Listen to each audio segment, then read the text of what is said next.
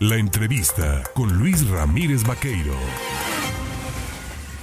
Le decía yo a usted al arranque de este informativo que se está desarrollando en Cancún, en Quintana Roo, la asamblea de la radio y la televisión, ese, eh, como se realiza año con año la Convención Nacional de la Radio y la Televisión, a 100 años de estarse desarrollando. Ahí participa nuestro director general, Carlos Arraez Centeno, y por supuesto esta mañana le agradezco yo al ex presidente del Consejo Consultivo de la Cámara de la Industria de la Radio y la Televisión, hoy presidente de la Comisión de Asuntos de Industria, Rafael Borbón Ramos, el tomarme el teléfono. Don Rafael, ¿cómo está? Buenos días. Muchísimas gracias por, la, por esta entrevista. Estoy a sus órdenes.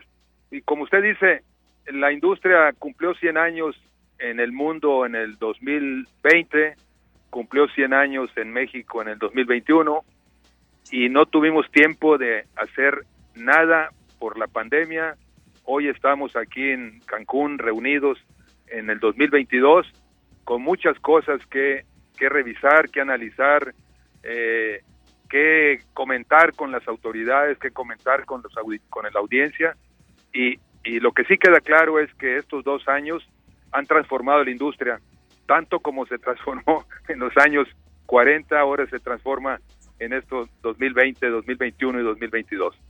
Don Rafa, preguntarle cómo está en estos momentos la relación de la industria con el Poder Ejecutivo y sobre todo también en cuanto al tema de la reforma eh, electoral, la radio como promotor de la democracia en este país desde la creación del IFE, ¿cómo debe de ser tratado? Mire, lo que quedó eh, claro en esta, en estos eh, dos, casi tres años de pandemia, que la que la radio tiene la gran, gran este, facilidad de adaptarse a las nuevas tecnologías.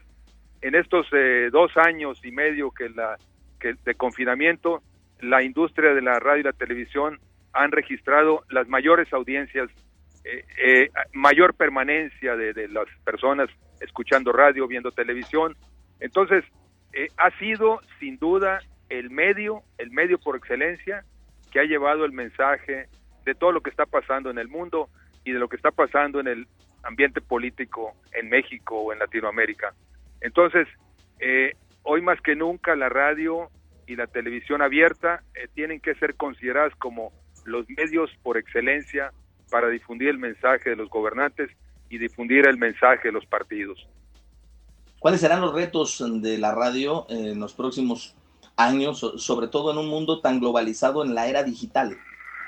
El reto número uno para la industria en general, como, como lo es para las demás industrias, por supuesto, es volver a retomar el ritmo eh, que nos permita mantener las plazas, que nos permita mantener las, la, la planta laboral, que nos permita eh, desarrollar más nuestras capacidades en un ambiente más, más normalizado desde el punto de vista de, de mercado. Porque en la parte tecnológica esa la tenemos resuelta, hoy en esta convención que se está celebrando, que se inicia en unos minutos aquí en Cancún, eh, se va, se van a, a, revisar los nuevos equipos, los para que nos, para estar eh, eh, en, en, concordancia con las exigencias tecnológicas que nos exige, que nos exige la, la, las telecomunicaciones.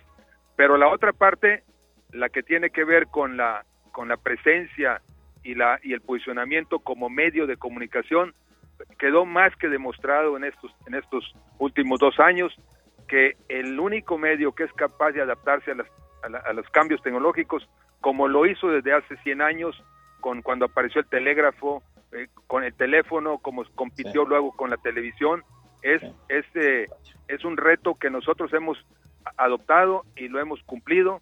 Ahora lo que necesitamos es un poquito más de tranquilidad para poder recomponer las empresas del punto de vista económico.